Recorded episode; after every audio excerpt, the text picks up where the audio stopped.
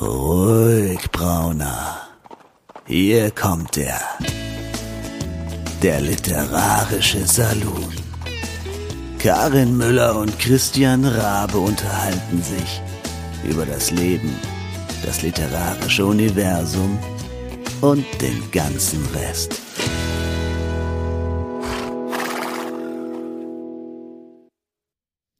Hallöchen, ihr Lieben da draußen und herzlich willkommen zu Episode 73 des Literarischen Salons.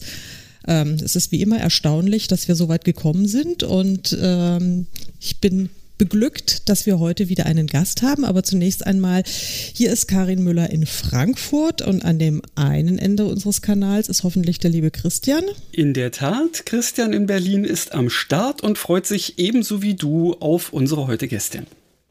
Genau. Und äh, Trommelwirbel und Applaus, den du jetzt natürlich wieder nicht vorbereitet hast, natürlich aber wir denken uns den dazu. Nicht, aber ah. vielleicht kriege ich das noch hin. Yay! Dum, dum, dum,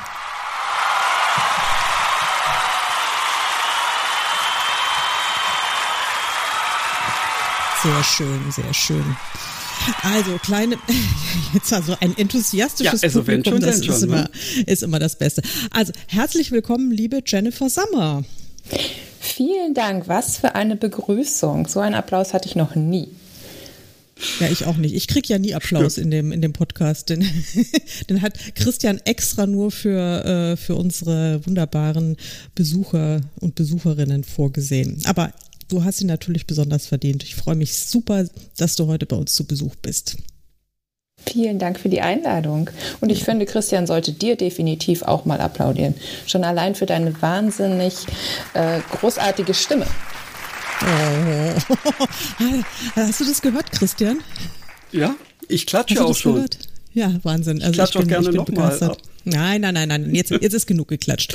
Ähm, wir haben heute nämlich, wir haben ja keine Zeit. Wir müssen ja, wir müssen uns um unser großartiges Thema kümmern, denn wir ähm, sind ja nicht nur einfach so zum Stricken und zum Quatschen hier, sondern wir sprechen über ein äh, wahnsinnig spannendes, wie soll ich sagen, Untergenre oder auch einen ganz besonderen Beruf äh, in der Schreiberzunft nämlich über Reiseromane und Reiseschreibende, SchriftstellerInnen, wie auch immer man es nennen möchte. Jennifer Summer ist nämlich eine Reiseschriftstellerin. Sehr cool. Stimmt das? Das klingt ganz wunderbar. Ich, äh, mit dem Begriff Schriftstellerin hadere ich immer noch so ein bisschen, aber äh, ich nehme das jetzt einfach mal so an.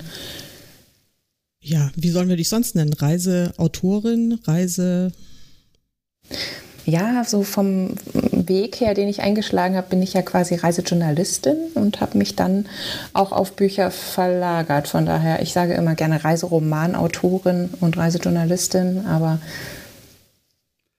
ja, das, das ist tatsächlich, das, das, ist immer wieder ähm, so dieses Thema. Auch ich sehe, also so, so, wenn, wenn man mich Schriftsteller nennt, fühle ich mich auch gebauchpinselt.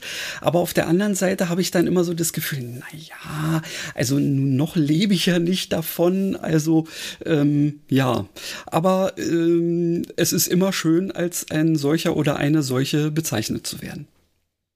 Auf jeden Fall.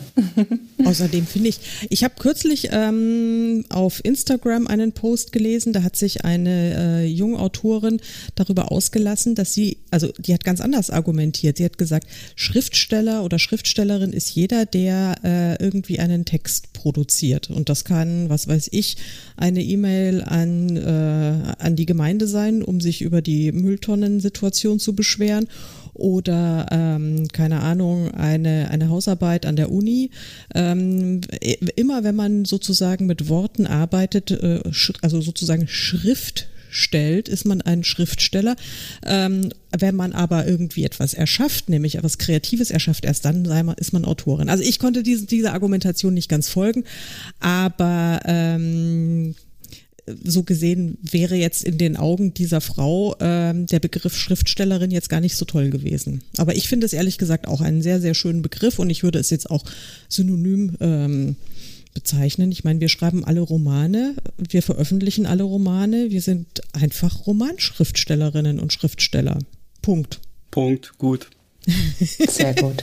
Ja, aber du bist eben nicht nur einfache Schriftstellerin, sondern du hast dir ja ein ganz besonderes Thema ausgewählt, äh, das mir ja auch sehr, sehr am Herzen liegt. Allerdings hast du einen ganz anderen Ansatz. Also du bist, ich würde sagen, du bist tatsächlich eine richtige Reiseschriftstellerin, denn bei dir geht es in deinen Romanen auch wirklich um die um die Reisen. Da geht es jetzt nicht nur um eine hübsche Kulisse, so wie bei mir zum Beispiel, ähm, oder auch bei Christian. Du hast ja auch immer ganz gerne ähm, schöne, schöne Orte als, als Kulisse in deinen Geschichten, mhm. sondern bei dir geht es wirklich ganz konkret auch um die, um die Reisen.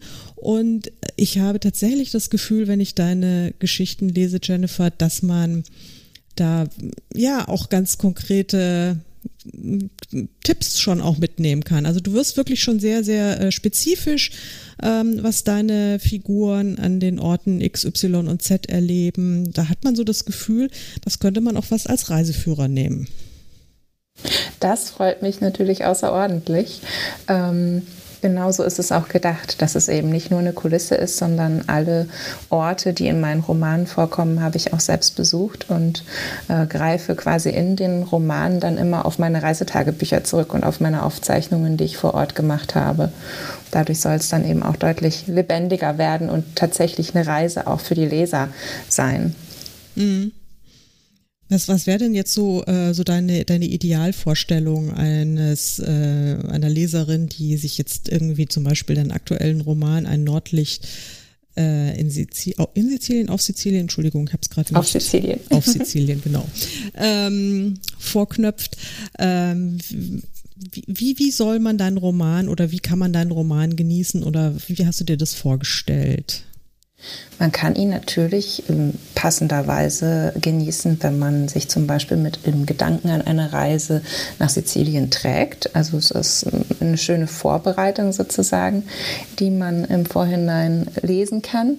Man kann ihn aber auch genießen, wenn man einfach zu Hause bleiben möchte und mal virtuell nach Sizilien reisen möchte, beziehungsweise eben auch ins Bijagos-Archipel, was auch eine wichtige ähm, Destination in diesem Buch ist, ähm, äh, vor der Küste Westafrikas, die auch kaum ein Mensch kennt. Und ähm, ja, genau, da war so die Idee, dass man wirklich das Gefühl dafür bekommt, wie sieht es da aus, wie ist es da, wie sind die Menschen drauf, äh, was könnte mich da erwarten, ohne wirklich auch den heimischen Sessel verlassen zu müssen.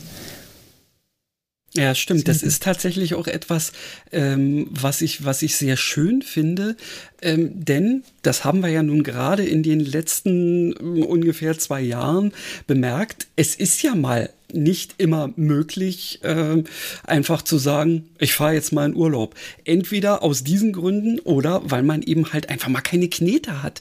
Und da ist ja die Idee, äh, zu einem Buch zu greifen, doch mh, hm, eher niederschwellig, auch vom, äh, ja, von der Investition, die man dafür tätigen muss. Ganz genau, ja. Meine Romane richten sich an all die Fernwehherzen da draußen, die eigentlich die ganze Welt entdecken können, aber vielleicht eben nicht wie ich mit viel Zeit gesegnet sind, sondern nur sechs Wochen Urlaub haben, die überhaupt nicht ausreichen, um die ganze Welt zu entdecken. Hm. Hm. Erzähl uns doch mal, bevor wir jetzt noch mal tiefer in das Buchthema einsteigen, da habe ich nämlich später auch noch ein paar Fragen, aber wie du überhaupt, wie du überhaupt dazu gekommen bist. Du hast es vorhin schon ein bisschen angedeutet, aber wie wird man Reiseschriftstellerin oder wie bist du Reiseschriftstellerin geworden? Ja, wie die Jungfrau zum Kinde, wie man immer so schön sagt, bin ich dazu gekommen. Ähm, tatsächlich, ähm, ja, ist meine Liebe zur Sprache und zur Literatur natürlich schon früh da gewesen. Ich habe ganz klassisch Germanistik studiert, bin dann in die journalistische Laufbahn gegangen und äh, bin relativ schnell im ja, Reisejournalismus gelandet. Erst festangestellt und später dann als freie Reisejournalistin. Und da hat man dann immer so viele Aufzeichnungen und Fotos von jeder Reise wieder mit nach Hause gebracht, dass man irgendwie, nachdem man seine zwei, drei, vier Reportagen geschrieben hat, gedacht hat, es ist eigentlich schade drum. Du könntest da ganze Bücher draus schreiben. Und naja, ich habe dann die Gelegenheit genutzt, äh, während Corona, wenn man dann doch ein bisschen mehr zu Hause war, eben mal anzufangen, diese Bücher zu schreiben. Und da hat sich das so ganz natürlich ergeben. Mhm. Und ähm, apropos Corona, das hat ja, glaube ich, wahrscheinlich deiner, deiner Kerntätigkeit, also wirklich äh, des, des, des Reisens und darüber zu schreiben, ja mal eine äh, granatenmäßige Vollbremsung verpasst, oder? Irgendwie. Auf jeden Fall, ja. Ähm, da ging, ging gar nichts. Warst du dann wirklich auch, ähm, wie lang warst du zu Hause? Wie lange bist du nicht mehr unterwegs gewesen? Ich bin tatsächlich, also die erste Fernreise war erst Anfang dieses Jahres wieder. Aber ich bin auch ein bisschen länger zu Hause geblieben als andere Kollegen, weil ich so ein bisschen so ein Schisser bin. Ne? Also mhm. dann so gedacht, oh Gott, was ist, wenn du jetzt irgendwo in äh, Timbuktu sitzt und dann da Corona bekommst und keinen Rückflug antreten kannst. Und äh, deswegen habe ich gedacht, ich gehe da ein bisschen auf Nummer sicher und warte noch mal eine, eine Spur länger als andere. Mhm. Sehr gut. Aber machst du da jetzt wieder weiter? Also du bist jetzt auch wieder ähm, journalistisch tätig und auch unterwegs und machst dementsprechend auch, äh, erfüllst du dein, dein Fass an, ähm, an Ideen schon wieder weiter auf für neue Geschichten, neue potenzielle Geschichten? Ja, aber tatsächlich ähm, habe ich mich da auch so ein bisschen umorientiert. Äh, ich war in den letzten Jahren sehr, sehr viel mit Schiffen unterwegs mhm. und habe jetzt eben in der Corona-Zeit äh, das Reisen mit dem Wohnmobil für mich entdeckt, mhm. äh, was ein bisschen langsamer ist und ein kleines bisschen nachhaltiger und ähm, finde das total großartig und spannend und würde auch gerne mehr in die Richtung machen. Also die ersten Reportagen sind schon geschrieben und ähm, ja, generell habe ich vor, nicht mehr ganz so viel zu reisen wie vor Corona, weil man denkt ja dann doch auch noch mal so ein bisschen über den eigenen Fußabdruck nach und mhm. ähm, ja, ist nicht ganz einfach, sich da so zu äh, positionieren.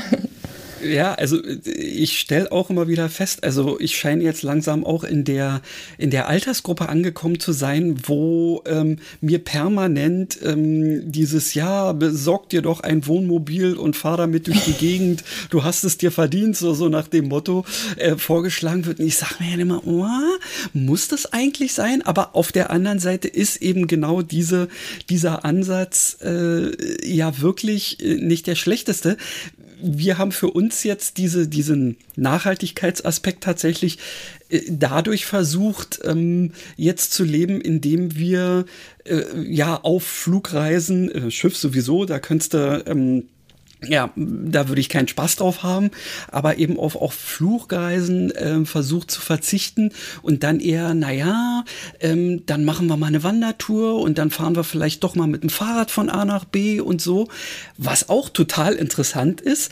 Ähm, ja, da, da siehst du dann im Zweifelsfall ja eben Sachen, ähnlich wie, wie du sagst, so mit dem Wohnmobil, wo du ja auch den Weg zum Ziel so ein bisschen machst, weil du von dem ja was mitkriegst.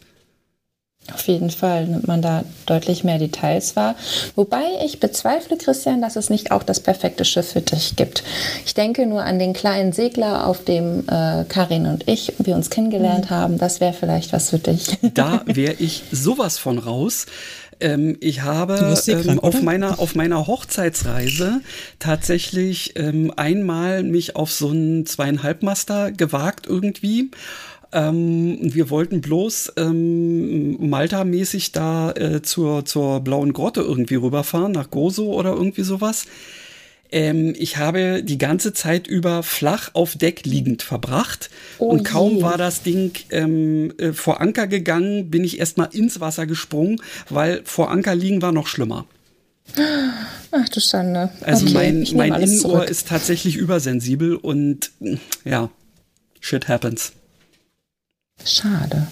Ja, das ist arg schade, weil es, also ich meine, ich, ich habe vorhin überlegt, wann das war, wann wir dann auf dem Schiff zusammen waren. Das ist jetzt schon, ich glaube, das ist schon zweistellig von Jahren her, oder? Das ist ja, es dürfte recht genau zehn Jahre her sein. Ja, ja, wow. ich, hab, ich wusste jetzt eben auch nicht, ob es 2011 oder 2012 war, aber ähm, später auf gar keinen Fall. Mhm. Also, Mann, Mann, Mann, das ist echt Wahnsinn. Und das war, das war toll. Und in welcher Funktion warst du da unterwegs, Karin? Auch als Reisejournalistin oder allgemein? Ja, ja. Also ah, ich meine, ich okay. habe, nee, ich war ich ja auch. Also ich habe ja tatsächlich einen, äh, einen ganz ähnlichen äh, Start genommen wie, äh, wie, wie die Jennifer. Ähm, allerdings war das für mich, also ich meine, es war eine Zeit lang, war es schon fast auch meine Haupttätigkeit, aber ich glaube, du hast es über viel, viel mehr Jahre als, als Hauptjob gemacht. Für mich war ähm, äh, Reisejournalismus dann immer eher noch so, so ein Nebenerwerb. Ich habe immer noch andere Sachen gemacht, weil ich einfach nicht so viel verreisen konnte und wollte. Also das, du warst ja, glaube ich, wirklich äh, wahnsinnig viel unterwegs. Also wirklich nur mit kurzem, ich packe jetzt mal schnell einen neuen Koffer und dann geht's auf den nächsten Trip. Stimmt ja, das, das? stimmt. Also so zu Hochzeiten waren das hm. äh, äh über 100 Tage im Jahr auf jeden Fall. Ja. Oh, ja. ja, ja. Und das okay. ist, also ich meine, das ist natürlich toll und ich habe das auch eine Zeit lang super gerne gemacht, äh, weil man wahnsinnig äh, schöne Sachen erlebt. Diese Reisen, diese Pressereisen äh, sind ja häufig auch äh, sehr gut organisiert oder man bekommt ja tatsächlich auch gelegentlich mal individuelle Touren oder kann einfach jetzt gerade ähm, auf dem Schiffsbereich auch mal bei ganz normaler, beim ganz normalen Trip einfach auch mitfahren, so als, äh, als, als Gast und sich das angucken. Ähm, das ist schon wirklich richtig toll. Aber es kostet halt auch unfassbar viel Zeit.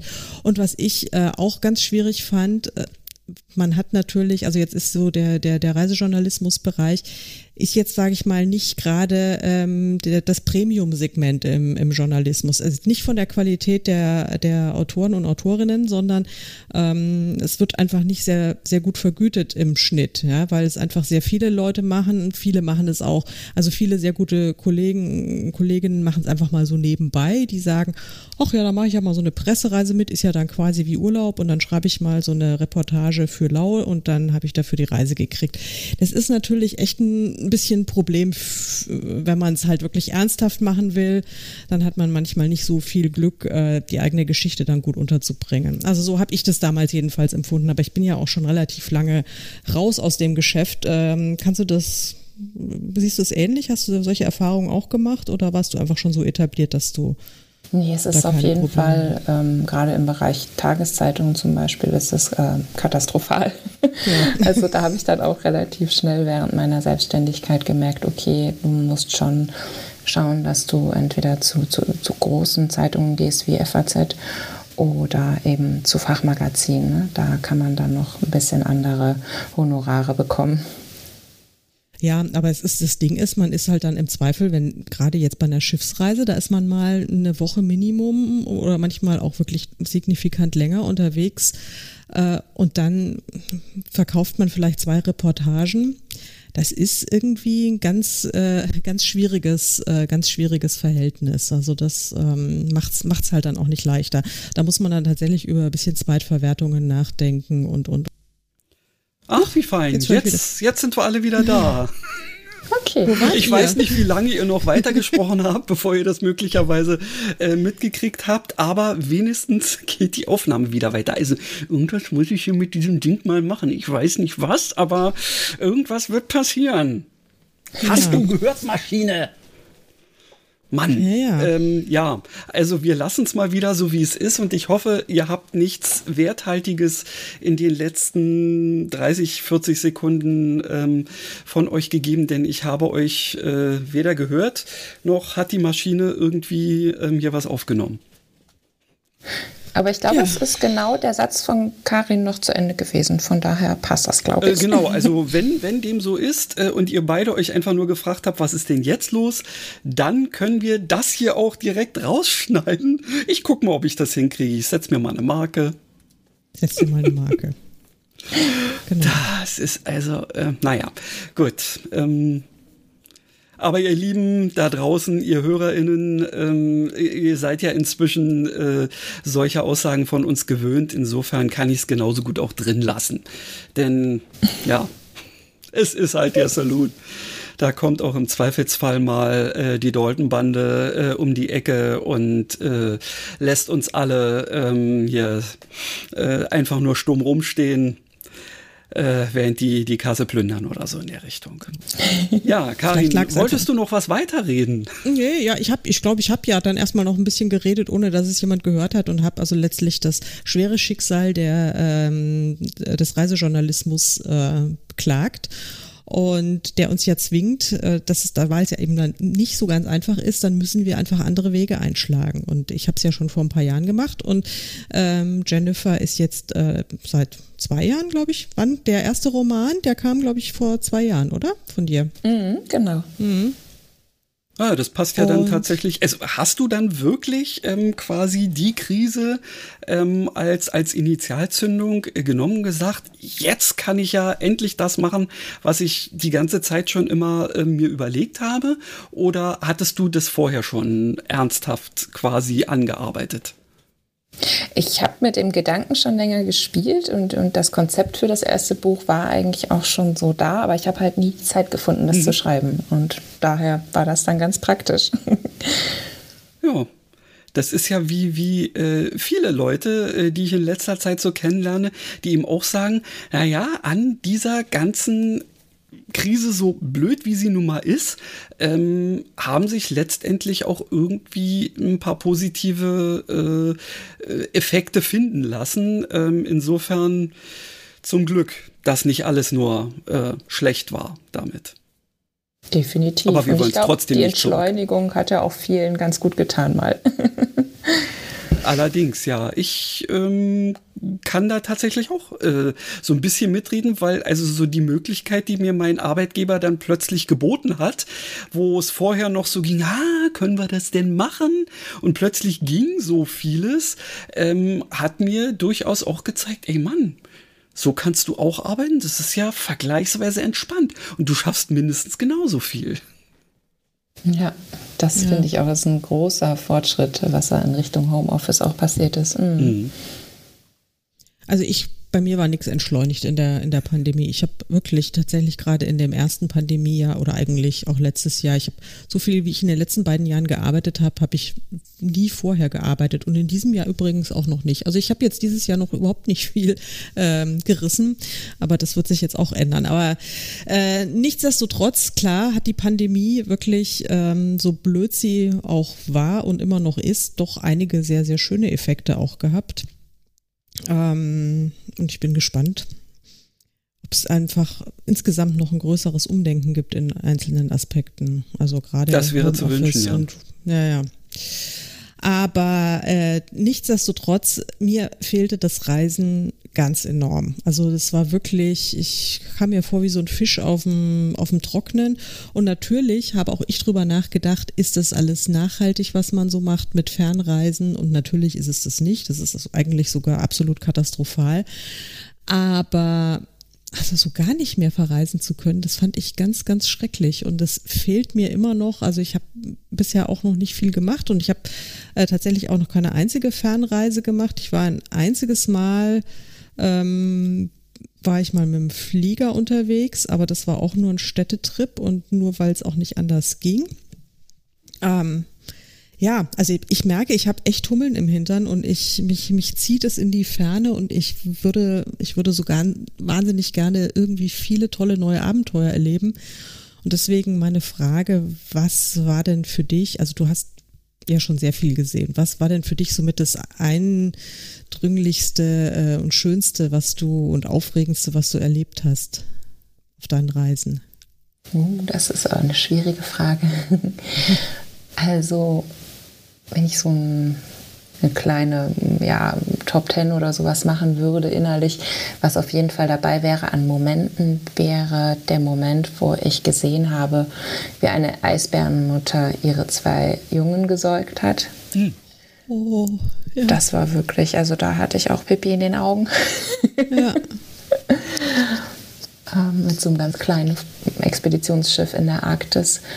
Wow. Ähm, generell alle Expeditionsreisen waren auf ihre Weise ganz besonders. Also ich war auch mit einem ähm, etwas größeren Expeditionsschiff äh, in Zentralamerika unterwegs, äh, Costa Rica, Guatemala, Panam von Panama aus. Da diese ganze Geschichte mhm. ähm, auch super spannend und eine ganz tolle Kombination von Ländern auch. Ähm, die Segelreisen habe ich tatsächlich alle sehr genossen. Jetzt zuletzt war ich äh, auf den Bahamas mit einem ganz kleinen Segler und habe mich nochmal darüber gewundert, wie blau das Wasser sein kann. Also es war wirklich Wahnsinn, wie viele unterschiedliche Changierungen von Blau ich da gesehen habe. Mhm. Ähm, auch sowas bleibt natürlich ganz tief im Gedächtnis. Oder eben auch das Bijagos-Archipel. Das hat mich nicht mehr losgelassen, sodass ich das dann unbedingt in meinem jüngsten Buch verarbeiten musste. Ja, das hat mich auch total fasziniert, als ich das gelesen habe, weil äh, davon hatte ich auch überhaupt noch nie was gehört. Und ähm, jetzt bin ich sicherlich nicht so polyglott wie du. Aber ja, also ich, wie gesagt, ich liebe es auch zu reisen, aber ich hatte davon noch nie irgendwas gehört. Also das äh, hat mich dann ähnlich elektrisiert, wie ähm, als ich ähm, vor zwei Jahren da die Silly-Inseln entdeckt habe für mich, ähm, die ja noch viel näher liegen, aber die auch kein Mensch kennt. Aber das ist natürlich längst nicht so exotisch wie das, was du über das äh, Bijagos-Archipel oder vielmehr den Archipel habe ich ja ge gelernt. Das ist ja der. Stimmt. Ja, ich sage auch immer das, aber es ist immer der. Es wurde mir alles im Lektorat angekreidet. Das ist der Archipel. Ja. also man lernt ja nie aus. Ähm, ja, willst du das mal ein bisschen erzählen? Ich habe ja die Geschichte gelesen, aber es ist jetzt doof, wenn ich das erzähle, sondern ähm, ich fände es viel spannender, wenn du uns ein bisschen davon berichtest. Wie, wie bist du da überhaupt dazugekommen? Was hast du da erlebt? Was ist Fiktion im Roman und äh, was hast du selbst erlebt davon, was da drin steht? Ja, du, du ahnst, worauf ich anspiele, oder? oh, jetzt bin ich aber auch gespannt. Tatsächlich sind die Szenen an Land eigentlich immer alle sehr real. Ähm, äh, ja, die, die Wahrsagerin, die die Protagonistin schon direkt im Prolog trifft, die hat es so in der Form nicht gegeben, aber die hätte da auf jeden Fall auch sitzen können in dem Dorf, was wir besucht haben, mhm. ähm, was wirklich zum ersten Mal auch von dem Expeditionsschiff besucht wurde, was super spannend dann auch war, dieses Aufeinandertreffen der Kulturen und ähm, äh, ja, in den Bijagos-Inseln herrscht eben auch das Matriarchat. Also die Frauen haben da noch so richtig das Sagen. Man glaubt wirklich tief und fest an, an, an Voodoo, an Götter. Man geht zu Ritualen in den Urwald in unterschiedlichen Stadien des Lebens. Wenn man gewisse Altersstufen erreicht, ziehen sich die Frauen und die Männer jeweils getrennt in den Urwald zurück, um eben Initiationsriten durchzuführen. Und ähm, also ich fand das so faszinierend. Wir hatten zum Glück an Bord ein Pärchen, die eben auch dort leben, wirklich vor Ort auf einer Insel ein kleines Hotel für Sportfischer betreiben. Und denen habe ich dann Löcher im Bauch gefragt, mhm. weil ich eben das alles verstehen und, und wissen wollte. Es gibt ja auch keine Reiseführer oder Bücher darüber, also mhm. also kaum. Ich habe sowas von der französischen Ethnologin gefunden, was aber auch schon uralt war. Also, aber ansonsten, also es war wirklich richtig Forschungsreise sozusagen. Mhm. Cool. Sehr, sehr cool, ja. Und wie groß war die Gruppe, mit der du unterwegs warst?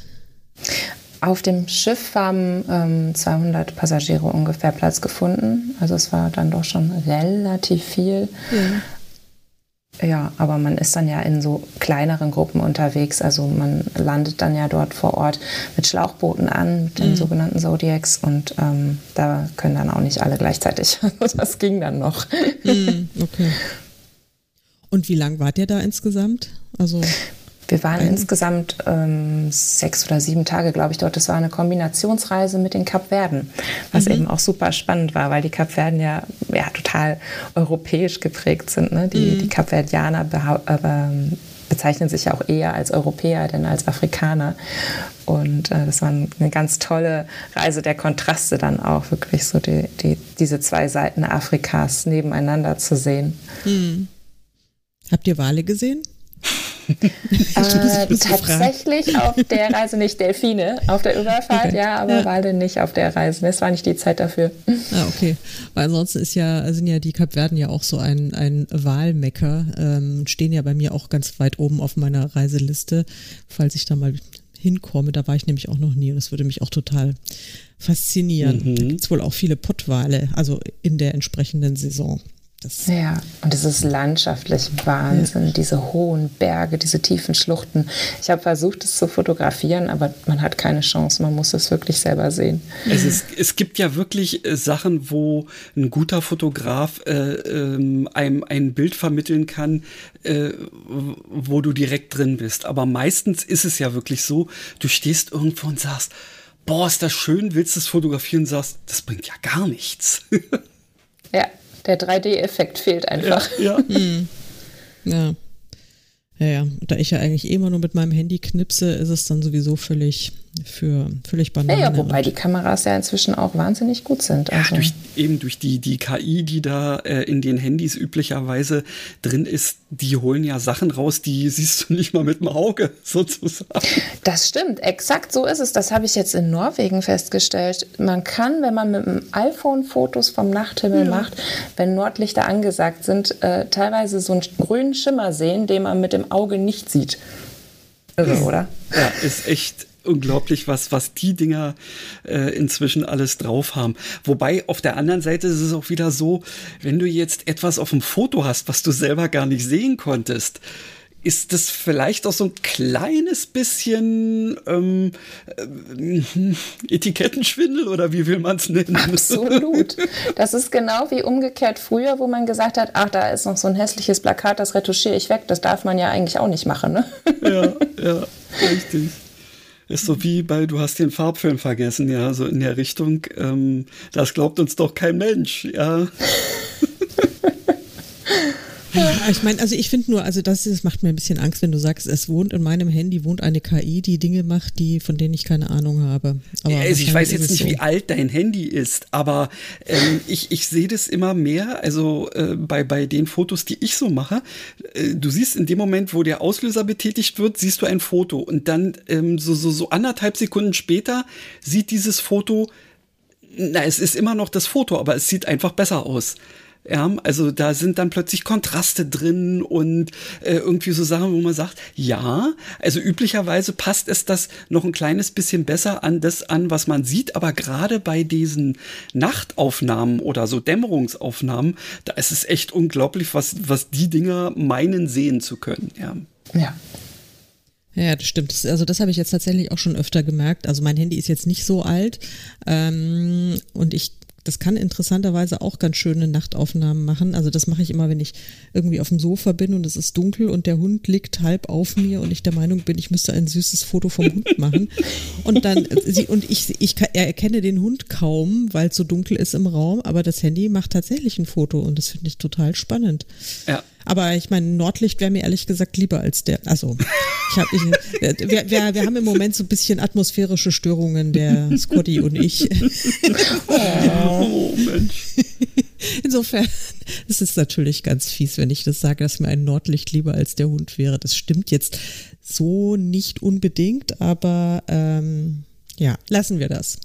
Der Scotty ist, der wird irgendwann mal ein guter sein.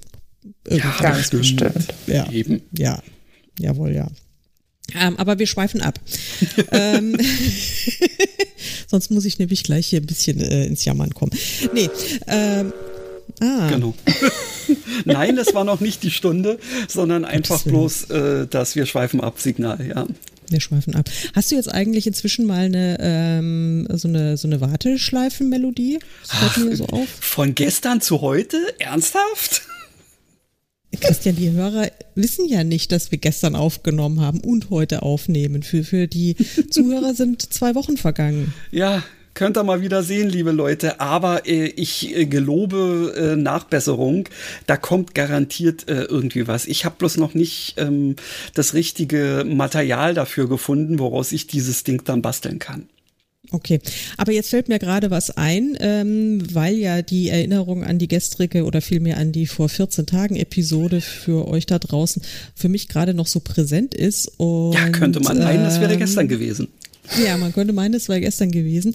Ähm, bevor wir gleich wieder zum Reisen kommen, liebe Jennifer, wir haben jetzt ja, vielleicht hast du es mitgekriegt, wir ähm, sind gerade dabei, ja unseren eigenen Saloon-Krimi zu schreiben oder vielmehr, noch schreiben wir nicht, wir, wir plotten erstmal, ähm, was sich für mich total unnatürlich anfühlt, weil ich ja sonst nie plotte. Aber egal, also wir plotten jetzt mal einen Saloon-Krimi und haben uns dann überlegt, dass wir unsere ähm, Gäste immer bitten, dass sie uns irgendwie, äh, keine Ahnung, irgendwie eine Herausforderung äh, stellen oder auch einen Gegenstand nennen, den wir in diese Geschichte einbauen müssen. Und also ganz grob die Geschichte, es wird ein Cozy Crime sein, äh, spielt in, äh, in, in England in einem Städtchen namens, wie ich gehört, äh, du hast es mir erklärt, das, man spricht es Foy aus, schreibt mhm. sich aber ein bisschen anders. Genau. Ähm, und ja, und Granny Smith wurde ermordet.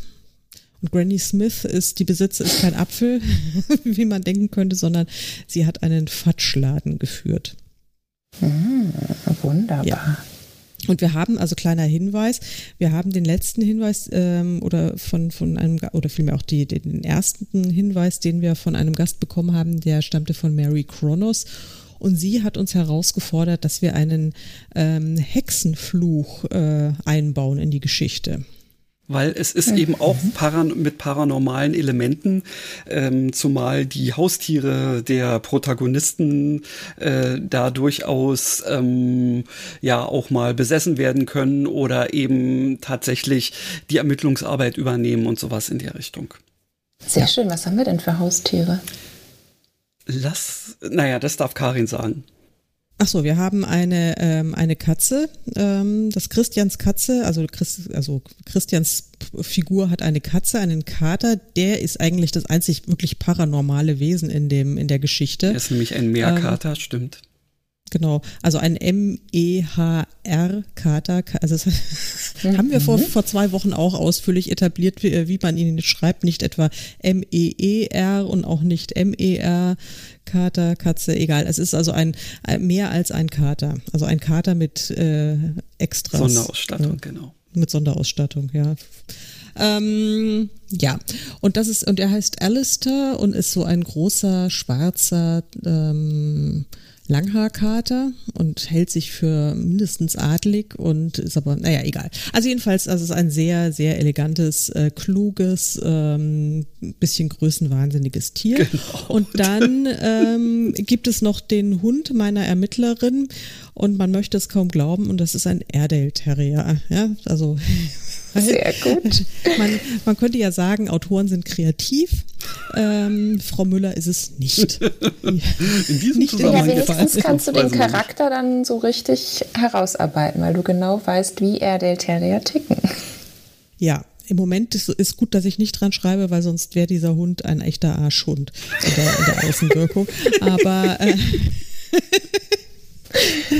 ah, na egal, ich will euch nicht mit meinen Problemen belasten.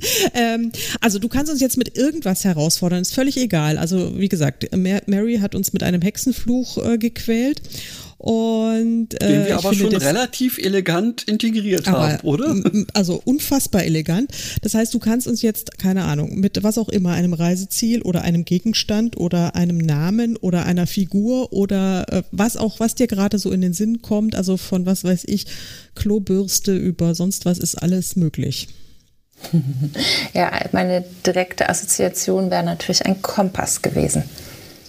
Ein Kom ja, Kompass ist super. Das ist auch okay. einfach. Kompass ist super. Vielleicht ist das ja irgendein Indiz oder so, was letztendlich ähm, in die richtige Richtung weist. Ja. Vielleicht ist der Kompass auch verflucht, wer weiß es, ne? Oder beseelt, ja, genau. Ja.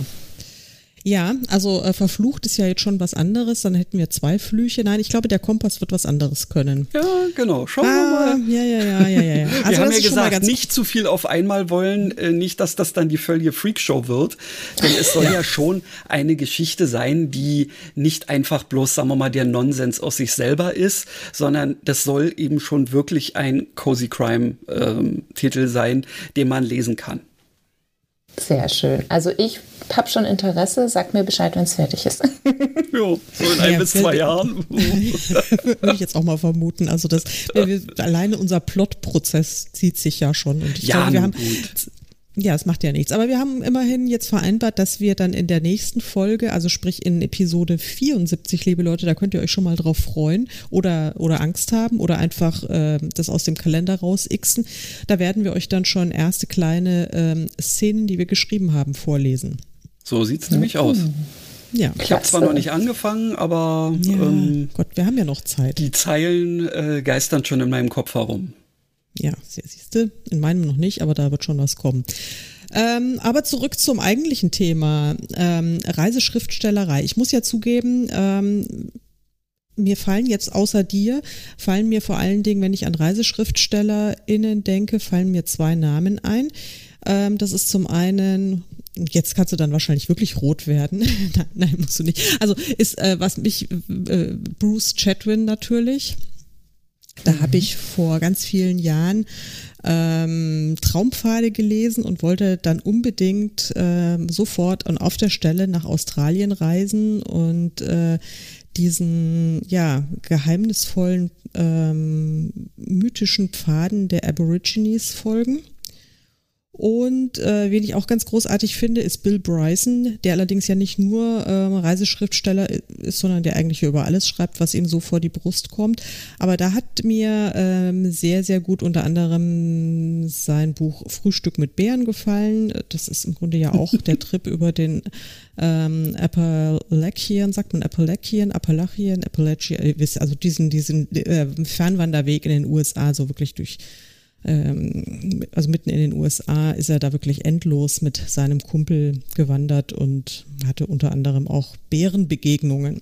Also das ist für mich das, was ich immer so mit, mit Reiseschriftsteller assoziiert habe. Was hat dich denn inspiriert oder gibt es jemand, der dich inspiriert hat? Tatsächlich habe ich ja auch ähm, zu Beginn erstmal versucht, so ein bisschen zu recherchieren, was es schon gibt äh, in der Richtung. Und das Problem ist, glaube ich, bei den Reiseromanen und der Reiseschriftstellerei, dass man, wenn man sich noch nicht mit dem Thema beschäftigt hat, automatisch davon ausgeht, dass ein Mensch über seine Reisen berichtet. Also ich sag mal so der Klassiker, der coole Typ, der im Van irgendwie durch die Gegend gefahren ist und dann eben seine Erlebnisse aufschreibt oder der Couchsurfer im Iran oder so. Ne? Und äh, das ist, glaube ich, so gemeinhin im Moment so das, äh, der Common Sense, was Reiseromane angeht. Und ich war da tatsächlich auf einem ganz anderen Weg so am Anfang und habe gedacht, ich möchte eigentlich eher sowas machen wie wie früher die Klassiker, ne? so wie Goethe zum Beispiel, wenn der unterwegs war und dann eben auch aufgeschrieben hat, was er, was er gesehen hat, aber auch ein bisschen, ja, weniger egozentriert, sag ich mal. Hm. Ja, das andere sind eher so diese typischen äh, Dia-Vorträge, äh, die dann äh, quasi in ein Buch gegossen werden. Genau schaut mal her, was ich für ein cooler Typ bin und was ich nicht alles gesehen und erlebt habe. Und so macht man das. und das war eben, dadurch, dass ich eben aus dieser journalistischen Perspektive komme, gar nicht so mein Ansatz, sondern ich wollte eher so der Beobachter sein und dann eben diese fiktive Geschichte da mit reinbringen. Und das habe ich in der Form tatsächlich eigentlich auch nur bei wenigen anderen Kollegen Kolleginnen gesehen, ähm, die das so machen, wie zum Beispiel Susan de Winter. Kennst du vielleicht auch, Karin? Ist auch eine Journalistenkollegin und die schreibt eben auch ja, Reiseromane sozusagen im weitesten Sinne aus mhm. in Destinationen, die sie besucht hat. Ähm, und dann am Ende aber tatsächlich so richtig nochmal einen ganz klassischen Reiseführerteil, wo man nochmal Tipps ganz konkret mhm. an die Hand bekommt zu den mhm. Destinationen. Sehr schön. Da muss ich doch. Ähm, hast du da einen konkreten, äh, konkreten Titel, den wir vielleicht auch in unsere Shownotes packen können, den du empfehlen kannst von der Susan? Äh, der, der ähm, aktuelle Titel ist, glaube ich, immer noch sehr, sehr beliebt. Die Villa am Gardasee heißt der, glaube ich. Also er spielt auf jeden Fall am Gardasee. Mhm. Sehr schön. ja. Das, ähm, das Geheimnis der Traumzeit heißt, glaube ich, das Buch aus Australien, was ich auch super schön finde. Ja. ja. Naja, gut, wir können ja mal die Villa am Gardasee erwähnen. Das ist ja, das ist ja sehr, sehr schön. Ähm, ja, ich wollte gerade noch mal sagen, weil das ist nämlich genau der Hinweis, weil weder bei äh, Bill Bryson noch bei Bruce Chatwin ist es ja irgendwie fiktionalisiert und du hast völlig recht, es dreht sich dann schon immer so um dieses sehr große Ego dieser Männer. äh, auch, obwohl ich fand jetzt dieses Traumpfad, aber das habe ich gelesen, das war, ich will gar nicht sagen, wann es war, aber ich war, würde mal sagen, Anfang 20 und noch sehr leicht beeindruckbar. und ähm, ist jetzt schon ein bisschen her. Ich weiß gar nicht, ob es mir heutzutage noch so gut gefallen würde. Ja, das ist ja auch immer dann noch so eine mhm. Frage der, der eigenen Perspektive, wie man dann auf die, auf die Sachen drauf guckt. Und ich finde den Ansatz auch wirklich schön, dass man ähm, Erlebnisse, die man vielleicht auch tatsächlich selbst gehabt hat, aber in einer fiktionalisierten Form wiedergibt hat man auch mehr Möglichkeiten eigentlich. Eben, richtig. Also so, so, so einen erzählenden Teil da irgendwie reinzubringen, ähm, das, das kann die Sache doch ähm, noch mehr würzen in irgendeiner Form. Vor allen Dingen, weil man dann ja auch noch so ein kleines bisschen ähm, Sachen dazu erfinden kann oder sowas in der Richtung. Was mir gerade noch so eingefallen ist, Jennifer, sag mal, äh, hast du denn in äh, deinen ähm, äh, Büchern zum Schluss tatsächlich auch sowas wie einen ähm, nein, nein, nicht Ratgeber, sondern also irgendwie vielleicht noch Tipps oder so daraus oder ergeben die sich einfach aus der Geschichte selbst? Ähm, tatsächlich habe ich das beim ersten Buch gemacht. Das war in Island, ja, auch Cozy Crime, sage ich mal. Da habe ich dann am Ende natürlich, weil das komplett in, rund um Island gespielt hat, konnte, bot sich das an, da noch ein paar Tipps zusammenzufassen. Aber das zweite Buch war eine sehr kreuz und quer Reise durchs Mittelmeer und den Atlantik. Also da wäre es jetzt sehr willkürlich gewesen mhm. oder der Reiseführerteil wäre sehr lang geworden. Deswegen habe ich das dann da nicht gemacht. Und auch beim jetzigen Buch äh, ergibt sich das eher wirklich aus dem Romanstoff. Ja. Ja, ich habe jetzt gerade festgestellt, ähm, bei meinem aktuell in der Endfertigung befindlichen äh, Buch ist es nämlich so, dass ich da auch ein, ähm, ja, quasi einen Weg, den ich selber gemacht habe, noch mit ähm, da verarbeitet habe. Und weil ich mich dabei äh, über so eine App getrackt habe, ähm, bin ich dann auf die Idee gekommen, hinten ähm, quasi das als Collection äh, mit einem Link freizugeben. Da bin ich mal gespannt, ob das womöglich von den LeserInnen Kolleginnen äh, interessant gefunden wird. Hast du irgendwelche Erfahrungen gemacht, dass sich irgendjemand ähm, speziell auf diese Sachen dann mal bei dir gemeldet hat und gesagt hat, oh Mensch, ja schön, dass du das da irgendwie noch mit reingenommen hast, also bei den Island-Sachen zum Beispiel? Nee, tatsächlich eigentlich nicht so in der Form. Mhm. Naja, oft ist es ja so, äh, dass sich dass ich die Leute, ähm, na, ich will mal sagen, nicht trauen oder wie auch immer, die denken, äh, die denken wahrscheinlich, ja, was, was will die Autorin jetzt mit meiner Meinung dazu? Aber Leute, ähm, ich sag's jetzt nur noch mal, also zumindest meine Meinung, eure Meinung interessiert mich wirklich was auch immer ihr dazu Fall. denkt. Ob ihr sagt, das tut jetzt nur so gar nicht Not oder ähm, das ist ja super, dass du mir diese äh, Idee an die Hand gegeben hast, will ich auch unbedingt mal machen. Ja, ich finde das auch absolut äh, wichtig, dass man da so Rückmeldungen bekommt. Ich habe auch festgestellt, ich habe viele von diesen Reiseinformationen beim ersten Buch dann auch nochmal auf meinem Blog veröffentlicht und diese Blogartikel, die, die klicken tatsächlich auch sehr gut. Also wenn Leute irgendwie ein Detail zu Isa Fjordo suchen oder so, dann kommen sie teilweise dann auf meinen Blog und das wird schon gelesen. Also die Leute interessieren ah, ja. sich schon auch für Details, glaube ich. Also mir geht es ja, ja äh, Entschuldigung, nee, Karin.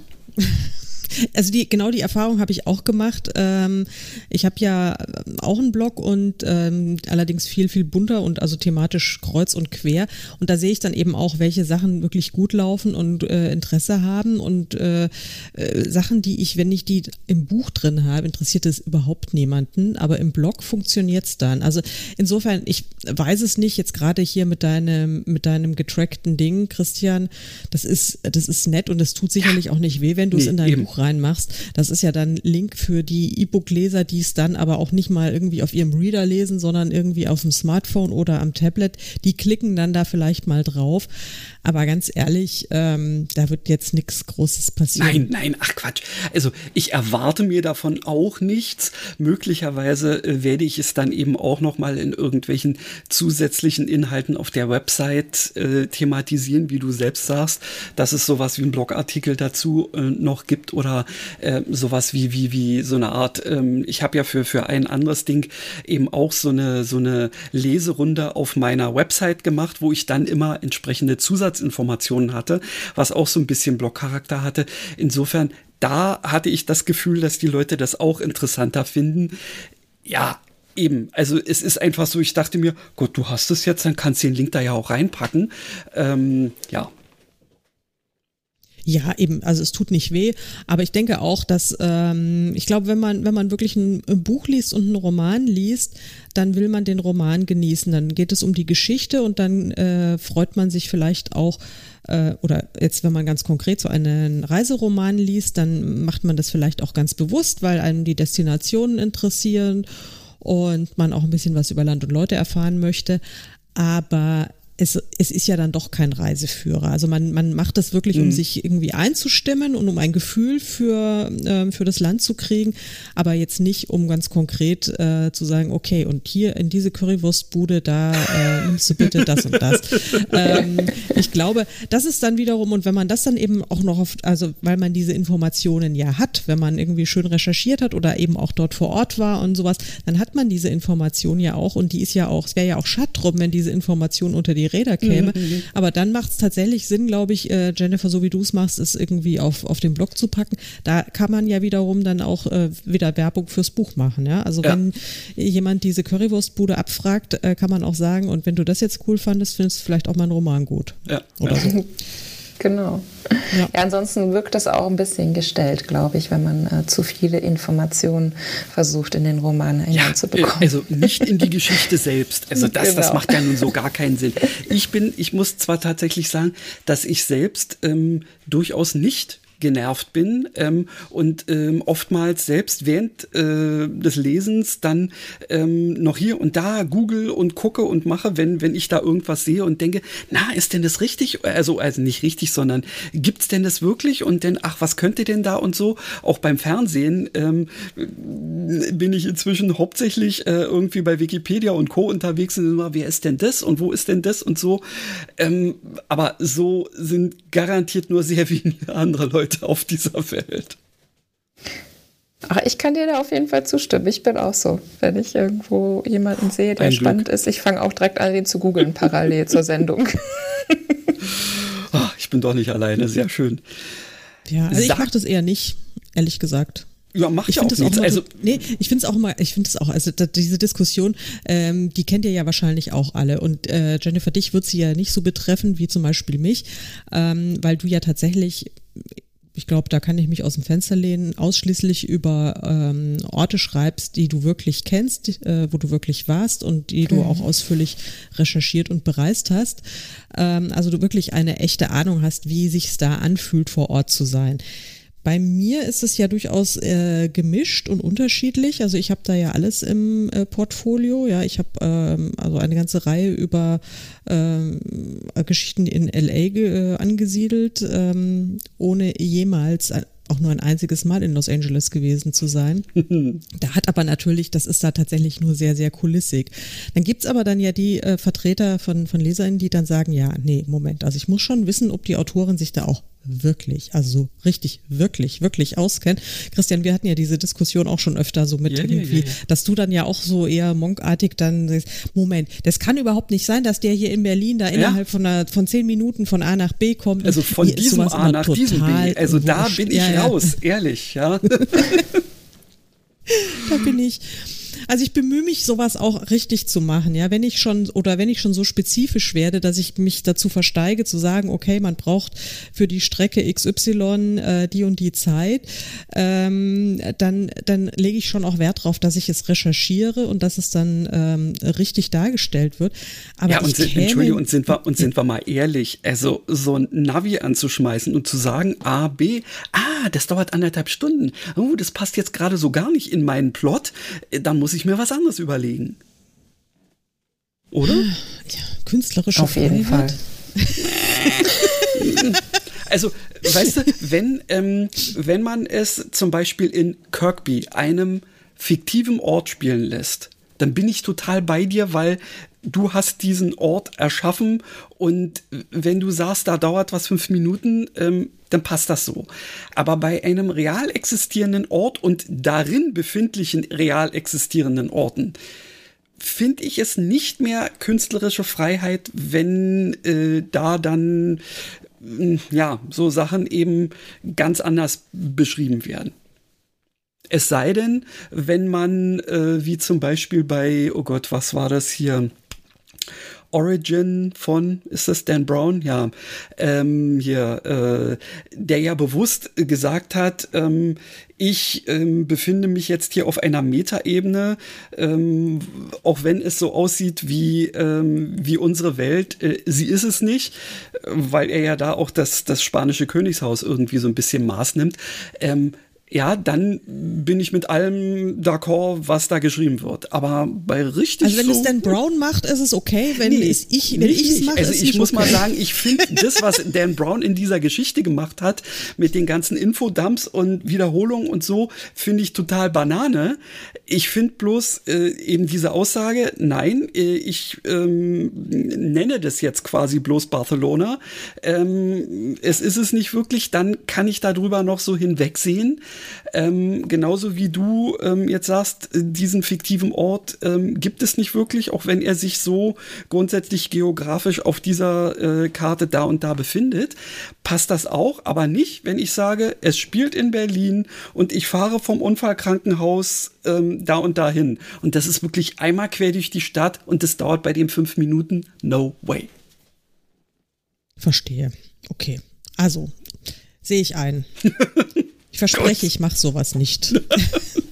Ich habe auch gegoogelt, wie lange meine Protagonistin denn theoretisch von äh, Norddeutschland bis nach Sizilien mit dem Auto braucht.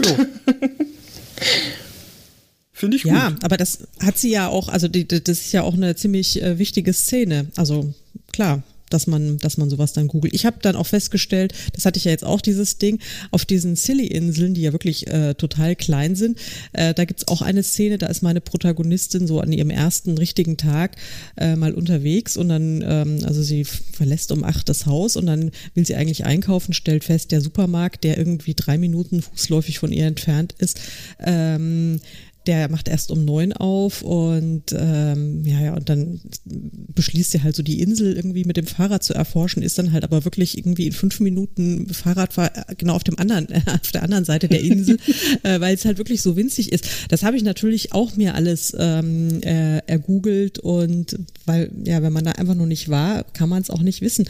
Aber das hat dann richtig. irgendwie tatsächlich auch eine, äh, hat mich dann irgendwie auch vor die Problematik gestellt, hm, wenn das alles so eng ist und so nah ist, was, was macht man denn da überhaupt? Also irgendwie,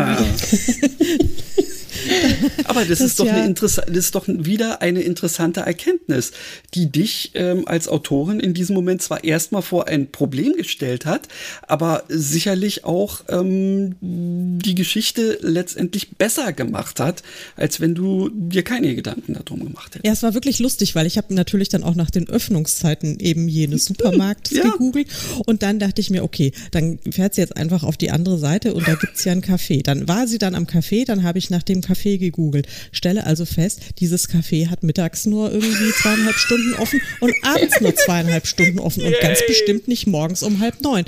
Und dann, und genau das habe ich dann, dachte ich mir, Mist. Und aber daraus habe ich, habe ich dann halt, äh, weil ich eben wusste, dass es eben so Leser gibt wie, wie dich, lieber Christian, die sowas im Zweifel dann einfach nachkontrollieren, habe ich das dann sozusagen thematisiert, dass eben meine Protagonistin dann auch sagt, also wie kann das denn funktionieren? Ist das Wie nicht geil? Ist das Wie nicht geil? Es hat so, sofort was gebracht. Wie kann man überhaupt überleben, wenn man seinen Laden nur fünf Stunden am Tag öffnet? Ja, Ja. also und sowas. Und naja, und ähm, das fand ich wahnsinnig anstrengend. Deswegen mag ich fiktive ähm, Orte eigentlich sehr, sehr gerne in Romanen. Da hat man dann alle Ja. Freiheiten. Genau. Malst du dir dann eigentlich so eine Karte auf, auch wenn du einen fiktiven Ort hast, dass du dann immer genau weißt, da ist das, da ist das und so?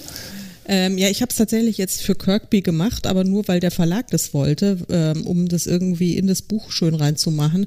Dann habe ich mir gedacht, ja, dann gut, dann male ich halt mal so ein bisschen was rum. Eigentlich mache ich sowas nicht. Wobei, ähm, das ist jetzt auch also ich habe noch nie, also das ist auch der erste komplette Ort, den ich so äh, erschaffen habe und vor allen Dingen in so einer Komplexität äh, und über so viele Bücher, ähm, da war es dann schon sinnvoll, dass man, dass ich mir das dann auch irgendwann mal aufgezeichnet habe, weil ansonsten kann ich mich ja dann irgendwie morgen nicht dran erinnern, was ich gestern geschrieben habe. Das Jo. Insofern ist es, es ist einerseits leichter, über real existierende Orte zu schreiben, weil da hat man ja immerhin die Chance, es nachzuprüfen und zu recherchieren. Es sei denn, es ist eben so exotisch wie äh, der Biagos-Archipel. Habe ich es richtig? Der Biagos-Archipel, genau. Genau. Biagos oder Bijagos? Biagos. Ähm, da, da weiß ich nicht, gibt es da wahnsinnig viele Infos auf ähm, Google Maps oder auf Wikipedia? Nee, da gibt es wirklich ne? nur sehr, sehr wenig. Also ich glaube, das wäre schon gewagt, da jetzt einen Roman spielen zu lassen, wenn man ja. noch nie da war. Ja. mhm. ja. Auf der anderen Seite gibt es natürlich auch sehr wenig Menschen, die das nachprüfen können. Das stimmt wiederum, ja. ja. Das habe ich mir dann zwischendrin bei den Silly-Inseln auch gedacht. Mir, da waren jetzt noch nicht so viele. Umfrage da in meinem ähm, in meiner Bubble, äh, die, die, die wenigsten kannten diese Inseln überhaupt. Geschweige denn, dass sie dort gewesen wären. Nee, richtig. Ich war also tatsächlich den, auch noch nicht dort. Genau, also den hm. Namen habe ich äh, auch schon mal äh, gelesen, gehört, aber ich könnte dir nicht mal sagen, wo die genau verortet sind. Das kann ich dir sagen, wenn es dich interessiert. Ja, sag doch einfach mal. Ja, ähm, so ungefähr 35 bis 40 Kilometer südwestlich von der, äh, vom äußersten südwestlichen Zipfel äh, Cornwalls entfernt, äh, also von Land's Aha. End oder okay. Äh, im, mitten im Atlantik, mitten im Golfstrom. Ah, und ähm, deswegen, deswegen haben sie dieses, dieses mediterrane Klima. Okay. Genau. Ja. Es ist eigentlich nicht weit von der, von der Distanz her, ähm, aber gefühlt äh, wirklich am Arsch der Heide. Ja, okay. Also ich äh, hatte bisher immer bloß so die Kanalinseln, also Torquay und so äh, mm. im, im, aber das ist ja, äh, das ist ja auch so ein, so ein, so ein äh, mehr oder weniger Touri-Hotspot teilweise schon. Ähm, dementsprechend hätte es das nicht sein können da in der Nähe.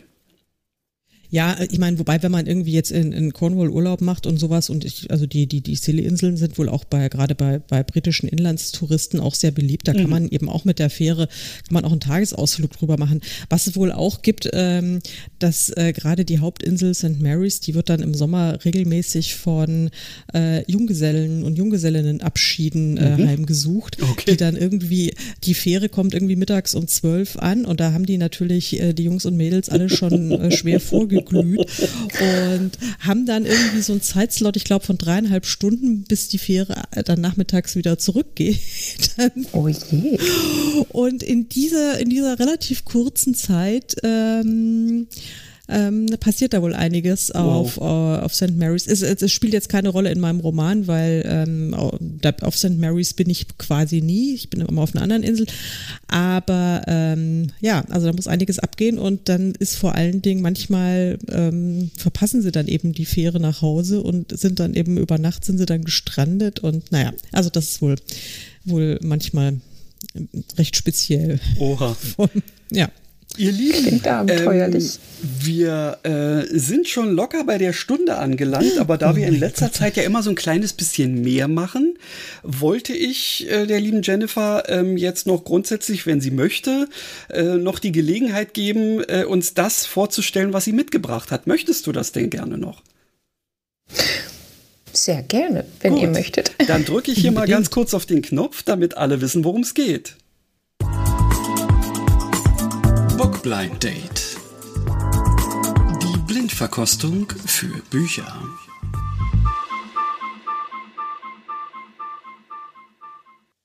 Ja, dann hau doch mal raus, was du uns äh, so zeigen möchtest virtuell.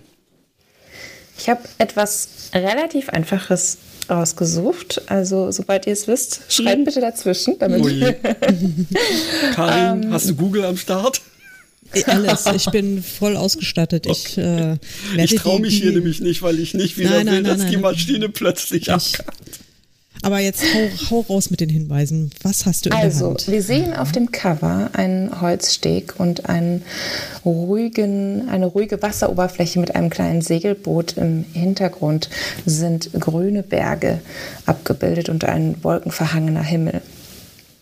Mhm. Der Klappentext beginnt so. Ellie Dapliers steht an einem Wendepunkt. Ihre Karriere als Seglerin strebt einem Höhepunkt entgegen und sie hat den Mann gefunden, mit dem sie sich alle ihre Wünsche erfüllen kann. Da erhält sie völlig unerwartet die Nachricht vom Tod ihres geliebten Vaters. Ellie kehrt zurück zum Familiensitz am Genfer See, um den Schock gemeinsam mit ihren Schwestern zu bewältigen.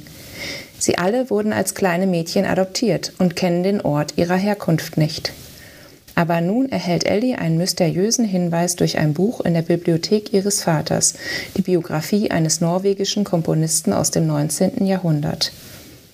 Ellies Neugier ist geweckt und sie begibt sich auf die Reise in das raue Land im Norden. Dort wird sie ergriffen von der Welt der Musik, mit der sie tiefer verbundener ist, als sie es je hätte ahnen können. Und Ellie begreift zum ersten Mal im Leben, wer sie wirklich ist. Oha. Wow, also aber vom ich Cover, drauf. Ja, ja vom, vom Cover her hätte ich ähm, äh, als allererstes so an Arnold Dürr in Driederson gedacht, aber nee, das passt jetzt so gar nicht. ähm, wow. Hm. Ähm. Also es klingt gedacht, der Fall Name löst vielleicht schon etwas aus, der Familienname Dapliers. Ja, ich da google ich gerade, das ähm, vielleicht habe ich es einfach falsch geschrieben. Wie schreibt man es denn? D Apostroph da? und dann der Rest. Ich hätte genau. ein Wort ja, D Apostroph da pli mit Akzent, oh Gott, Graf. Französisch ist so lange her. Graf, ne? Gegen die Richtung, ja. Glaube ich. Also wenn, wenn es eher die Ä-Variante ist, dann wäre es Graf. Mhm. Äh, nee, ich, jetzt werde ich mir hier. Ihr wollt jetzt nicht wissen, was ich jetzt gegoogelt habe. Nein. Kann ich. Nein. okay, also mein, meine Googelei äh, ist nicht zielführend. äh, Erzähl's uns. Ähm, ich bin auch vollkommen lost.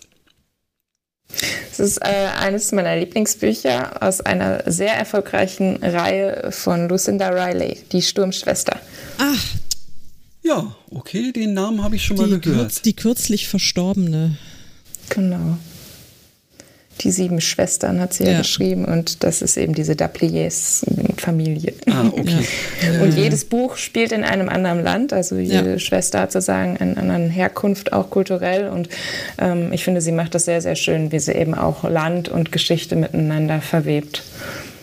Ja, total. Und jetzt ähm, habe ich das Cover vor mir und es ist natürlich, da ist es absolut eindeutig. Ich habe mir komischerweise, obwohl du da ja nichts gesagt hast, ich habe mir das irgendwie, ich habe mir ein gezeichnetes Cover vorgestellt. Holzsteg, äh, Segelschiffchen, grüne äh, Berge im Hintergrund und ich habe irgendwie so ein Aquarell vor meinem inneren Auge gehabt und habe irgendwie ah. eher irgendwie sogar was in Richtung ähm, historisch äh, sonst wie gedacht, war ich auf einem völlig falschen Dampfer.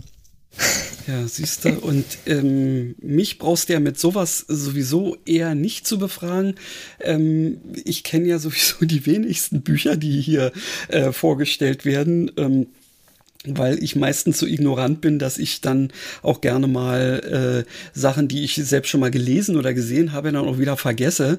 Also insofern äh, wundert es mich nicht, dass mir das nicht eingefallen ist. Naja. Aber, aber vielen Dank, dass du uns das äh, näher gebracht hast, weil es hört sich äh, interessant an. Auch eben nicht nur dieses eine, sondern alle dieser Bücher. Ja. ja, die sind also wirklich wunderbar geschrieben. Und ähm, gerade Norwegen ist natürlich äh, herrlich. Also das habe ich auch gelesen, als ich in, in Norwegen war. Und okay. es wirklich, kann man nur empfehlen. Achso, jetzt eine, eine allerletzte Frage, ehe uns Christian endgültig rausschmeißt. Das finde ich nämlich auch total spannend.